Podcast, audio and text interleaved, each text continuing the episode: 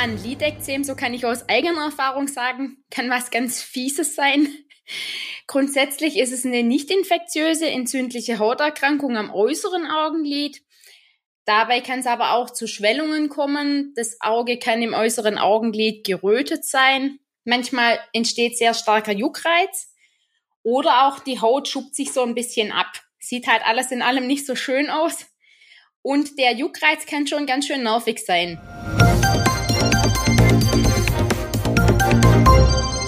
Hallo und herzlich willkommen zum PTA Funk, dem Podcast von das PTA Magazin. Mein Name ist Julia Pflegel und ich bin die Chefredakteurin des Magazins. In unserer aktuellen Episode geht es um Lidekzeme.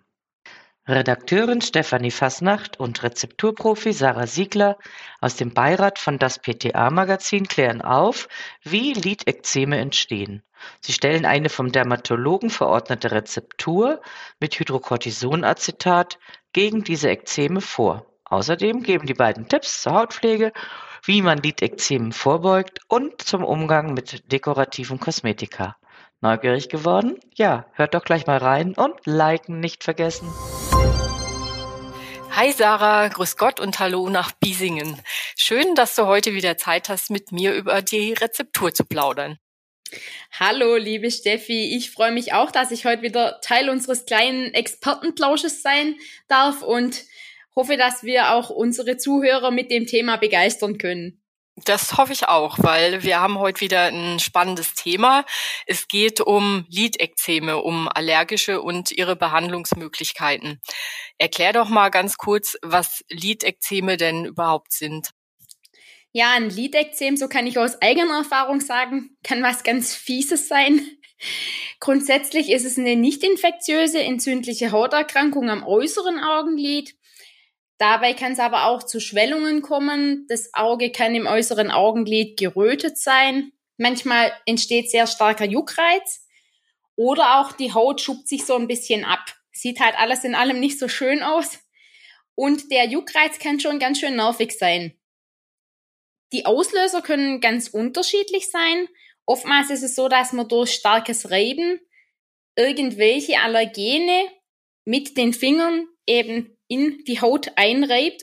Und die empfindliche Augenpartie, die neigt eben sehr, sehr schnell zu Rötungen und Entzündungen. Die Auslöser können hier die Kosmetika sein, die wir tagtäglich anwenden. Die enthalten eben Duftstoffe oder auch Konservierungsstoffe, die die Probleme auslösen können.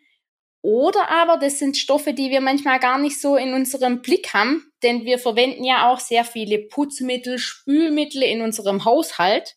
Und auch die haben eben diese Duft- und Konservierungsstoffe blöderweise in sich. Wir kriegen das dann beim Putzen an die Hände und reiben uns das auch schön in die Augenpartie mit ein. Mhm. Mir hat mal ein Hautarzt gesagt, dass man das nicht mal unbedingt einreiben muss. Wenn man Kontakt mit solchen Allergenen hat, dann können die sich, weil eben die Haut um das Auge so empfindlich ist, auch ohne groß zu reiben da zu Problemen führen und Probleme verursachen. Genau, und man fasst sich ja wirklich immens oft ins Gesicht, ohne dass man das überhaupt so wahrnimmt. Und gerade wenn es dann vielleicht schon ein bisschen juckt ums Augenlid herum, dann tendiert zumindest ich ganz gern dazu, dass ich da dann auch so ein bisschen reib und rubbel, weil es halt einfach mich juckt. Ja, genau. Und Lidekzeme sind ja oft auch bei Neurodermitikern zu finden. Ne? Die haben ja eine relativ äh, oder meistens eine gestörte Hautbarriere und dann können Allergene da noch viel besser eindringen. Genau. Ja. Wie du es gerade schon gesagt hast, diese Lidekzeme, die können ganz schön fies sein, weshalb es dann doch den einen oder anderen zum Arzt oder zur Ärztin verschlägt. Was kann die oder der gegen ein Lidekzem verordnen?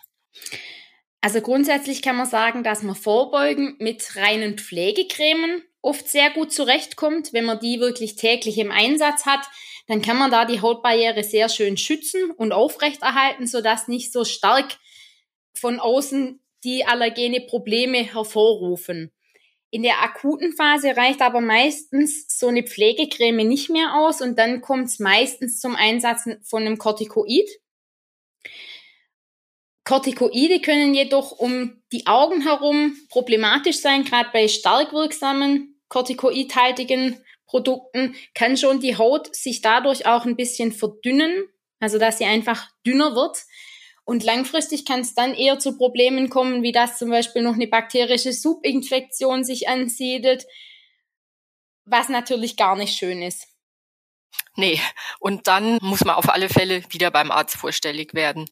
Genau, man sollte auch grundsätzlich niemals in Eigenregie sich einfach eine kortikoidhaltige Creme kaufen und denken, die schmiert man sich jetzt unbedenklich ans Augenlid ran. Da sollte wirklich der Experte mit ins Boot geholt werden. Mm, unbedingt. In der April-Ausgabe, Sarah, von das PTA-Magazin stellen wir so eine vom Dermatologen verordnete Rezeptur gegen ein Lidekzem vor. Die Dame in dem Fall ist Neurodermitikerin und jedes Mal im Frühjahr, wenn der Pollenflug so ganz doll ist und losgeht, bekommt sie eben auch noch so ein allergisches Lidekzem on top. Die Rezeptur, die der Dermatologe verordnet hat, die enthält, besteht aus Hydrocortison-Acetat 1% in Allergica Augenlid Creme Med a 10 Gramm. Was sind denn mögliche Stolpersteine bei dieser Rezeptur und welche Alarmglöckchen leuchten denn bei dir da sofort auf, wenn du als Rezeptur erfahrene PTA dir die Zusammensetzung anguckst? Ja, also unsere Grundlage, diese Allergica Augenlidcreme Med, die ich auch sonst sehr gerne im Beratungsgespräch mit berate und gerne abgebe, die ist ein Medizinprodukt und Medizinprodukte haben bei uns in der Rezeptur einfach so eine kleine Problematik. Wie auch die Kosmetika dürfen die nur verwendet werden, wenn ein valides Analysenzertifikat vorliegt. Und wir müssen in der Apotheke bei Eingang dieser Grundlagen einfach auch diese Eingangsprüfung zur Feststellung der Identität durchführen. Und nur wenn wir das auch wirklich eindeutig nachweisen können, dass es sich um dieses Produkt handelt, kann dieses Produkt dann auch zum Einsatz kommen. Des Weiteren ist es so, dass wir eine Suspensionscreme herstellen und das funktioniert nur wirklich in guter Qualität, wenn wir einen mikrofein gepulverten Wirkstoff einsetzen. Denn nur so kann es zu einer guten und homogenen Verteilung kommen und die Herstellung erfolgt in dem Falle von Hand. Aha, von Hand. Wieso kann ich die Rezeptur denn nicht in einem elektrischen Rührsystem herstellen? Das wäre doch eigentlich viel hygienischer und vom Arbeitsschutz auch besser. Ja, das wäre tatsächlich praktisch. Ich bin da ja auch immer Fan von, wenn ich irgendwo Zeit einsparen kann im hektischen Alltag. Das Grundproblem ist die kleine Menge. Wir machen ja nur 10 Gramm von der Zubereitung und es ist so, dass es jetzt zum Beispiel im Topitex-System auch keine 10 Gramm Kruke gibt. Da könnte man ja jetzt denken, ja gut, dann nehme ich halt vielleicht eine 20 Gramm Kruke und schiebe den Hubboden ein bisschen weiter runter. Aber es ist natürlich auch so, dass ich bei der kleinen Menge kein wirklich ordentliches Sandwich-Verfahren anwenden kann. Sprich, ich kann den Wirkstoff nicht zwischen zwei richtig schönen Schichten Creme einbetten. Und zusätzlich kommt dann noch eine Problematik, die ich jetzt eher aus der Kundenseite her sehe, dass die Kruke ja nicht komplett restentleert werden kann. Und so finde ich, ist einfach ein zu großer Prozentsatz, der dann dem Kunden verloren geht, weil er leider in der Kruke zurückbleibt. Ja, das ist ungünstig, das stimmt. Menschen mit Neurodermitis beziehungsweise mit Allergien, das hatten wir ja vorhin schon, die sollen ihre Haut immer gut pflegen, um die Hautbarriere zu stärken. Was ist dir da in der Beratung wichtig, beziehungsweise worauf achtest du, wenn du Pflegeprodukte empfiehlst? Wichtig finde ich grundsätzlich, dass man hier wirklich vorsorglich arbeitet, denn man kann im Vorfeld wirklich der Hautbarriere Gutes tun, indem man sie aufrecht erhält durch die tägliche Pflege. Was bedeutet, gerade wenn man zu Hautproblemen neigt, dass man wirklich auch mehrfach täglich Pflegeschritte durchführen muss. Es muss die richtige Reinigung gemacht werden und es muss eben häufig Pflege aufgetragen werden. Die Produkte müssen natürlich in der Zusammensetzung auch ideal für die entsprechende Person passen. Da haben wir auch ein Hautanalysegerät, was wir da zum Beispiel sehr gerne zum Einsatz bringen. Manchmal denkt man, wenn eine Haut sehr trocken ist, macht man recht viel Fett drauf. Aber das kann manchmal auch kontraproduktiv sein, denn jetzt gerade in der warmen Jahreszeit tendiert die Haut unter dem Fettfilm zum Schwitzen und quillt so auf, was dann auch wieder zu Problemen führen kann. Und neben der Pflege finde ich eben auch die richtige Reinigung ganz wichtig. Oftmals wird da ein falsches Produkt angewendet, was einfach zu aggressiv ist. Wasser allein reicht meiner Meinung nach auch nicht unbedingt aus, wenn man irgendwelche dekorativen Kosmetika verwendet, möchte man die ja auch wieder runterwaschen und drum sollten eben diese Reinigungszusätze sehr wenige Inhaltsstoffe, aber gute Inhaltsstoffe enthalten, die unsere Haut nicht zusätzlich reizen, sondern eher beruhigen und vielleicht auch sogar ein bisschen rückfettend wirken. Mhm. Du sagst beruhigende Substanzen. Was ist da, was schwebt dir da so vor? Was findest du da ganz gut in dem Zusammenhang? Was ich ganz toll finde, ist ein Badezusatz mit Hafer. Da ist es so, dass man sich komplett ganz Körper drin baden kann. Wichtig ist in relativ kaltem Wasser, also nicht so ein schönes Vollbad mit heißem Wasser, wo man sich reinlegt für Stunden, sondern wirklich eine kurze Badedauer und lieber eine kältere Temperatur des Wassers und dann eben diesen Haferzusatz, was dann vor allen Dingen am Abend beruhigend wirkt, dass die Haut runterkommt, dass man nicht gerade beim Einschlafen diese starken Juckreizmomente hat, die einem noch am Einschlafen hindern.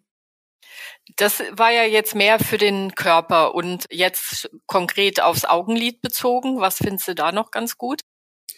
Da finde ich ganz gut Produkte, die zum Beispiel Hamamelis enthalten, weil die einfach auch nochmal beruhigend wirken. Und da würde ich auch immer empfehlen, weniger zu reiben, sondern wirklich lieber das Produkt auf zwei Wattepads auftragen und dann für kurze Zeit aufs Augenlid auflegen und dann wirklich nur sanft nach unten streichen, weil durch das Rubbeln macht man da auch von der Hautbarriere relativ viel kaputt.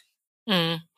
Bei diesen pflanzlichen beruhigenden Stoffen ist aber halt noch wichtig zu wissen, ob die Leute äh, eine Allergie haben oder auch nicht. Ne? Das muss man dann vorher noch abklären. Genau, das wäre auch ganz wichtig, dass wirklich danach im Beratungsgespräch gefragt wird.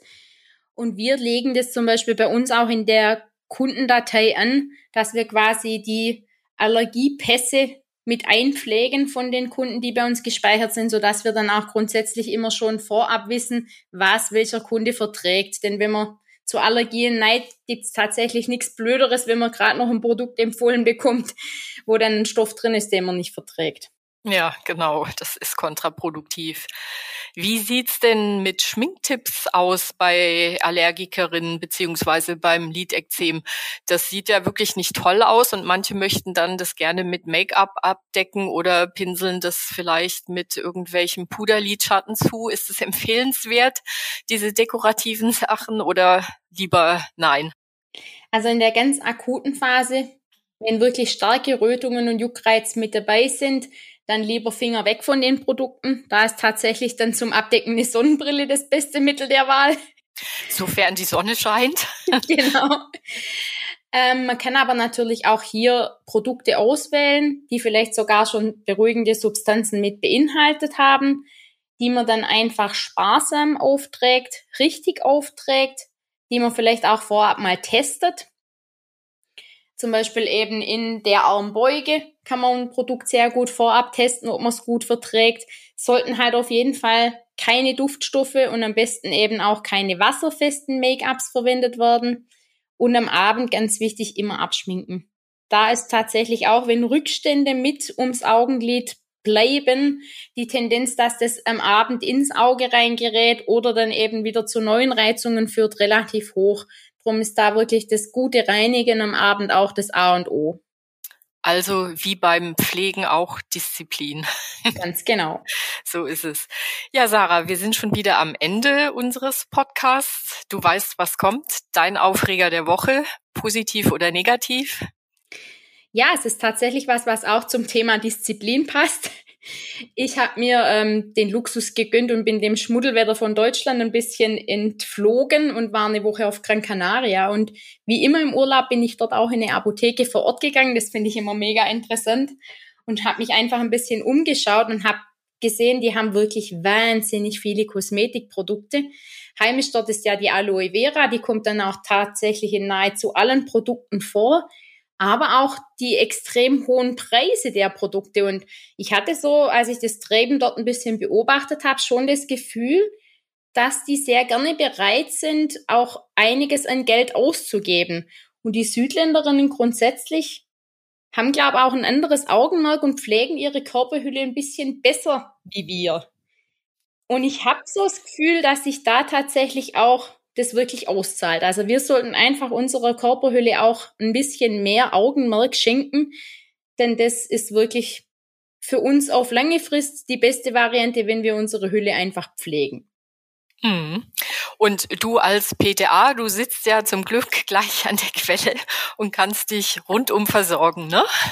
Ja, ich habe da immer eher die Tendenz dazu, dass ich auch zu viel probiere und dann mir irgendwelche Dermatiden oder sonstiges mit einfange, weil ich zu viel mache. Ich muss da auch immer ein bisschen bremsen, aber ich bin auch sehr empfänglich dafür, alles Neue erstmal auszuprobieren. Mhm. Also in diesem Sinn, bis zum nächsten Mal. Vielen Dank für deine Zeit und mach's gut, Sarah. Sehr gern, liebe Steffi. Frohes Schaffen dir und gute Woche. Ciao. Dank, danke, ciao. Das war unsere aktuelle Episode vom PTA Funk, dem Podcast von das PTA Magazin. Danke, dass Sie zugehört haben. Wir freuen uns über Downloads, Likes und Kommentare. Auf Wiederhören bis zum nächsten Mal.